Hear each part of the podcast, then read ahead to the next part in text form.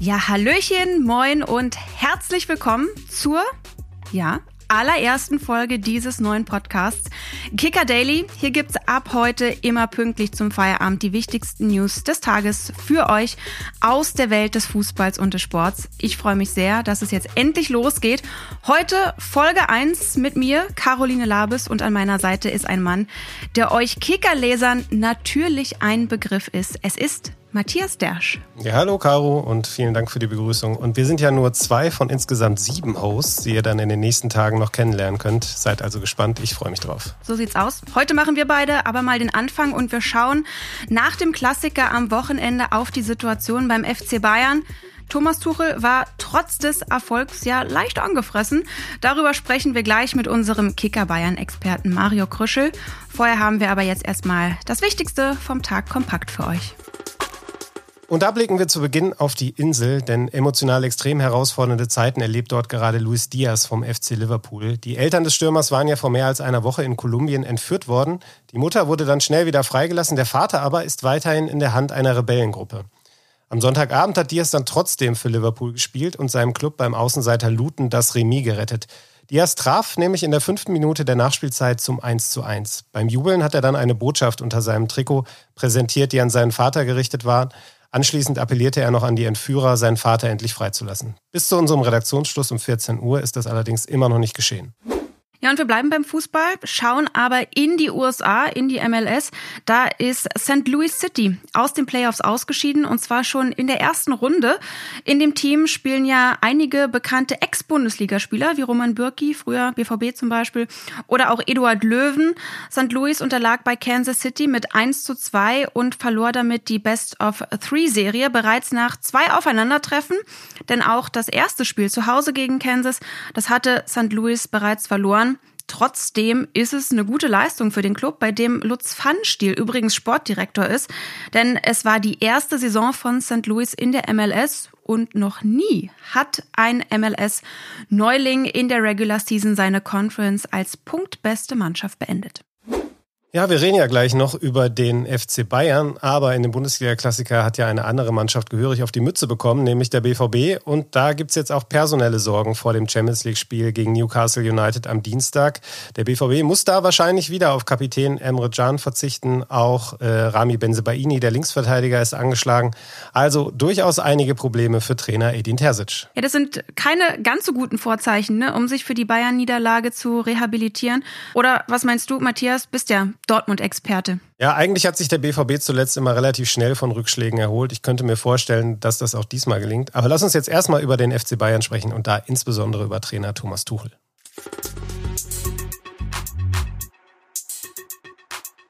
Ja, es war ja eigentlich alles wie immer am Samstag. Dortmund hat sich vorher Hoffnungen gemacht auf einen Sieg gegen den FC Bayern und am Ende gewinnen dann doch wieder die Münchner haushoch. Und doch lohnt es sich, glaube ich, wenn wir heute am Montag nochmal darüber sprechen. Und genau das tun wir jetzt mit unserem Bayern-Reporter Mario Krischel. Sag mal, Mario, die wichtigste Frage zuerst. Wie geht's denn eigentlich Thomas Tuchel? Hat er sich wieder beruhigt? Ich, ich, ich tracke leider seinen Schlaf nicht, aber das wäre zumindest mal interessant zu sehen. Also so viel, ja, wie auch immer wir das dann nennen wollten, Ärger oder was er in mitgenommen hat da am Samstagabend von, von den Interviews bis in die Pressekonferenz und danach, dann hat er fast den Bus verpasst, weil die sind schon losgefahren und dann äh, ist ihnen eingefallen, ah warte mal, unser Trainer, den müssen wir auch mitnehmen. Also das passte dann ganz gut zu diesem Abend, aber ich nehme mal an, inzwischen ist der Puls wieder ein bisschen niedriger. Ja, der Auftritt von Thomas Tuchel, der war ja schon beachtlich, muss man sagen. Zuerst dieser On-Air Zoff da bei Sky und dann ja der bissige Kommentar auf der PK. Stoff für jeden Jahresrückblick und sicher auch für das ein oder andere Meme. Lass uns doch mal ganz kurz reinhören, was er denn zumindest auf der PK da gesagt hat. Soll ich ja Didi und Lothar zitieren? Für eine Mannschaft ohne Weiterentwicklung und äh, mit äh, schlechtem Innenverhältnis zwischen Spieler und Trainer sah es ganz okay aus heute, würde ich sagen. Ähm, ja, den Rest der Vater von den Experten ja direkt. Mario, warum lässt er sich so provozieren von den beiden Sky-Experten Didi Hamann und Lothar Matthäus? Was glaubst du? Das ist natürlich eine gute Frage. Also das kommt natürlich, oder das rührt na ganz klar von diesem Saarbrücken-Spiel am, am Mittwoch. Dieses sehr, sehr, sehr, sehr unerwartete Aus. Äh, da wird er sich vielleicht, glaube ich, auch im Nachhinein ein bisschen ärgern, dass er jetzt so krass äh, rotiert hat. Und dann wird er natürlich auch auf jeder Pressekonferenz angesprochen auf das, was die Experten in München zu sagen haben. Und die haben nun mal ja, immer viel zu sagen. Also ruhig ist es ja nie. Und gerade nach so einem Aus gegen einen, ja, nicht mal guten Drittligisten, also in der Liga, äh, das gibt natürlich Stoff. Äh, und da hat er sich ein bisschen was angehört und äh, das hat sich dann so angesammelt und das musste dann scheinbar äh, in mehrfacher Form raus. Also das war schon sehr beachtlich. Aber ja, also ich denke mal, damit ist es jetzt auch gut. Aber Mario, ich meine, wir wissen doch alle, wie das Geschäft läuft. Wir sind lang genug dabei, auch als Reporter. Ähm, so Sky-Experten, die werden ja dafür bezahlt, dass sie Meinungen heraushauen, die dann vielleicht auch mal ein Stück weit polarisieren. Das weiß doch auch Thomas Tuchel. Ich meine, der hat in Paris gearbeitet, der hat in London gearbeitet, der hat in Dortmund gearbeitet. Der hat es doch gar nicht nötig, sich darüber aufzuregen, was, ohne dass ich die beiden abwerten möchte, die die Hamann und Lothar Matthäus sagen, oder? Ich stimme dir voll zu, ganz klar. Im Endeffekt war es total unnötig. Am Freitag auf der Pressekonferenz, da wurde er ja das erste Mal wieder drauf angesprochen, von wegen, ich glaube, der Kommentar war von, von Didi Hamann, er sieht keine spielerische Weiterentwicklung und was Matthäus noch gesagt hat, er fand den Fußball unter Nagelsmann besser. Und äh, dann hat Tuchel entgegnet, ich äh, sehe bei den beiden auch keine Weiterentwicklung. Da war natürlich, äh, waren die Lacher laut im PK-Raum und äh, damit dachte man, jetzt hat sich's. Aber ja gut, ihr wisst, wie es weiterging war das nötig? Mit Sicherheit nicht. Ähm, er hätte es dann auf jeden Fall mal äh, gut sein lassen müssen, ist ja ganz klar. Vor allem, weil, schau mal, wir reden jetzt, äh, Bayern hat 4-0 in Dortmund gewonnen und äh, wir reden schon seit drei, vier Minuten nur über diese, ja, über seine Ausbrüche. Ähm, ich, also es war überhaupt nicht nötig. Äh, auf der anderen Seite kann man natürlich auch sagen, es ist, es war beste Unterhaltung und äh, wenn äh, Borussia Dortmund die schon nicht liefern konnte, dann, dann wenigstens Tuchel.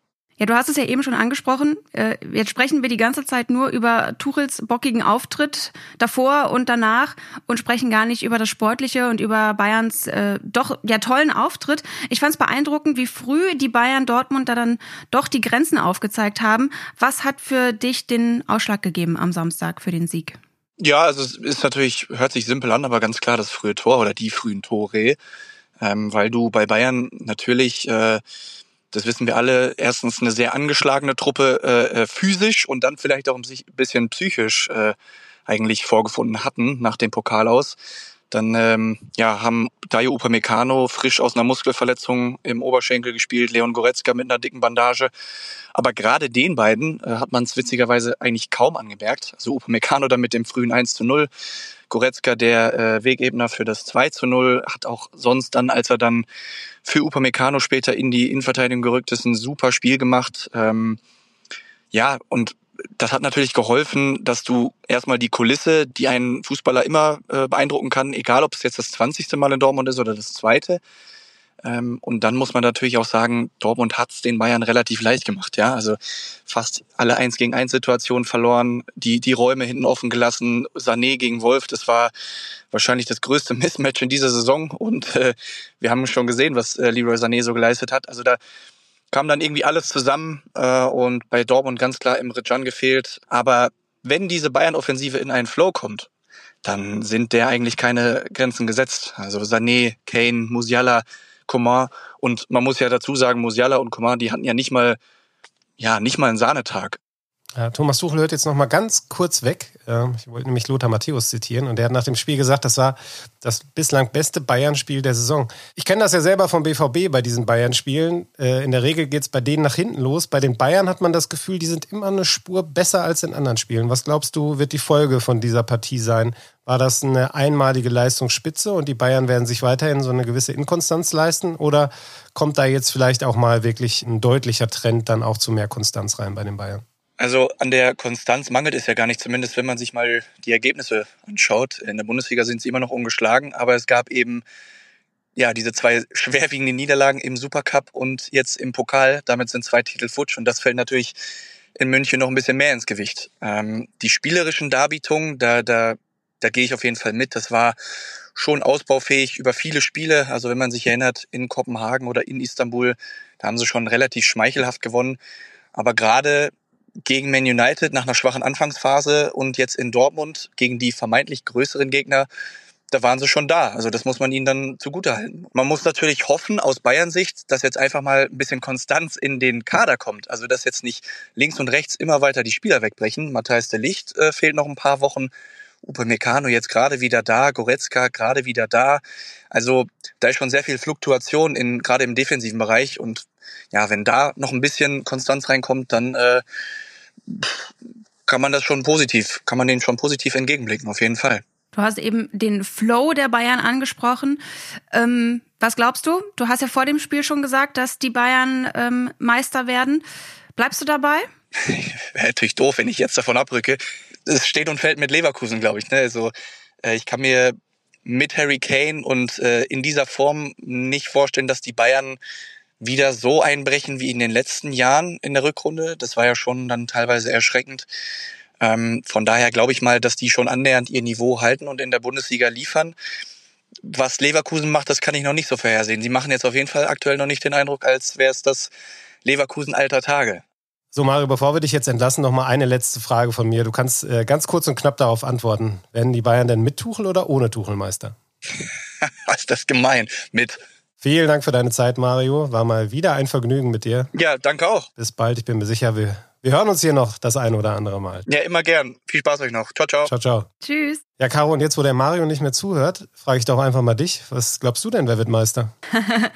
ja, ich bin ja immer jemand, der auf Spannung und Abwechslung in der Liga hofft. Und deswegen, äh, Thomas Tuchel, bitte kurz weghören, ne? nicht sauer werden. Ich sag Leverkusen, ich widerspreche also dem Mario. Die sind nämlich diese Saison einfach, finde ich, extrem stark. Die liefern ab und ich habe das Gefühl, die brauchen im Vergleich zu Dortmund in der vergangenen Saison nicht diese Bayern-Patzer, um eine echte Konkurrenz zu sein. Und deswegen sage ich Leverkusen. Und du, Matthias? Ja, ich bin erstmal sehr gespannt, ob Thomas Tuchel dann demnächst äh, gegen dich ausfällig wird auf den PKs. Da freue ich mich schon oh, drauf, oh, ob oh. da was kommt. Dann wissen wir auch, ob er unseren Kicker Daily Podcast hört. Ähm, ich muss auch aufs Leverkusen tippen mit der kleinen Einschränkung, äh, wenn Boniface fit bleibt. Dann geht, glaube ich, die Saison nichts über Bayern.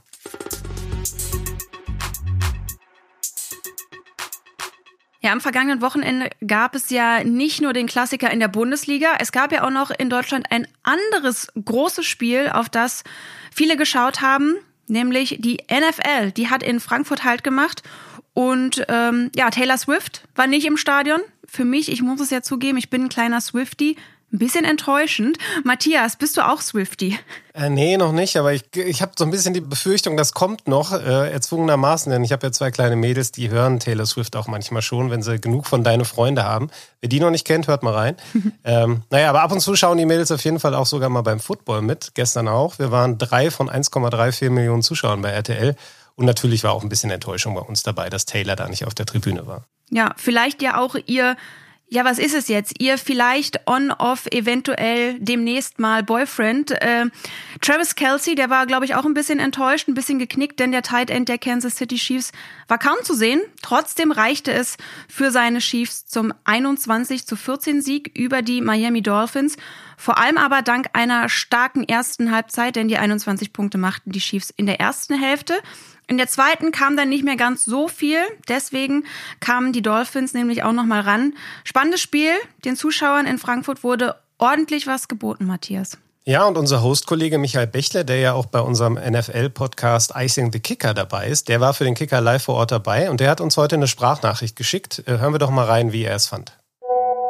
Ja, in erster Linie war es ein sehr lauter Sonntag gestern in Frankfurt. Die Kulisse, muss man sagen, war richtig groß. Auch im Vergleich zum Münchenspiel letztes Jahr fand ich. Ähm, ich denke, da war es gestern doch nochmal eine Tick lauter. Ähm, wenn die Dolphins in Ballbesitz waren vor allen Dingen, denn es waren hauptsächlich Chiefs-Fans anwesend, dann war halt richtig Lärm, damit eben die Dolphins-Offense nicht gut kommunizieren konnte. Das hat die Chiefs auch getragen. Die Defense war am Ende ausschlaggebend für den Sieg und nicht Patrick Mahomes. Dementsprechend war es sportlich gesehen vielleicht nicht das ganz große Offensivspektakel, was die Paarung ja durchaus hergegeben hätte, aber allein das Zeichen, dieses Topspiel nach Deutschland zu vergeben, das zeigt ganz klar, die NFL wird da sich weiter bemühen, die Internationalisierung voranzutreiben. Ja, macht also Freude, auch aufs nächste Wochenende, denn da gibt's direkt ja nochmal die NFL in Deutschland, in Frankfurt, die New England Patriots gegen die Indianapolis Colts. Matthias, hast du Karten? Nein, die habe ich leider nicht. Ich wäre ja so gerne mal am Spielfeldrand dabei und würde da ein paar Bilder machen. Also falls noch jemand eine Fotoakkreditierung hat äh, und hier gerade zuhört, meldet euch doch bitte gerne bei mir. Ja, äh, für die Spiele reguläre Karten zu bekommen, ist ja auch genauso schwer wie Tickets für die Taylor Swift Tour. Und da schließt sich dann eben auch wieder der Kreis. Absolut. Und das war's für heute von Kicker Daily. Morgen begrüßen euch an dieser Stelle unsere Hostkollegen Carsten Schröder-Lorenz und Michael Bächle. Ich gehe jetzt noch ein paar Bälle werfen. Und du, Caro? Äh, ich äh, muss tatsächlich nach einem sehr arbeitsreichen Wochenende bei Union dann jetzt mal hier die Wohnung aufräumen und sauber machen. Also nicht ganz so spaßig wie bei dir. Na dann viel Spaß dabei und wir hören uns bald. Ciao, ciao. Tschüss. Kicker Daily ist eine Produktion des Kicker in Zusammenarbeit mit ACB Stories. Redaktionsschluss für diese Folge war heute 14 Uhr. Abonniert gerne den Podcast, um keine neue Folge zu verpassen.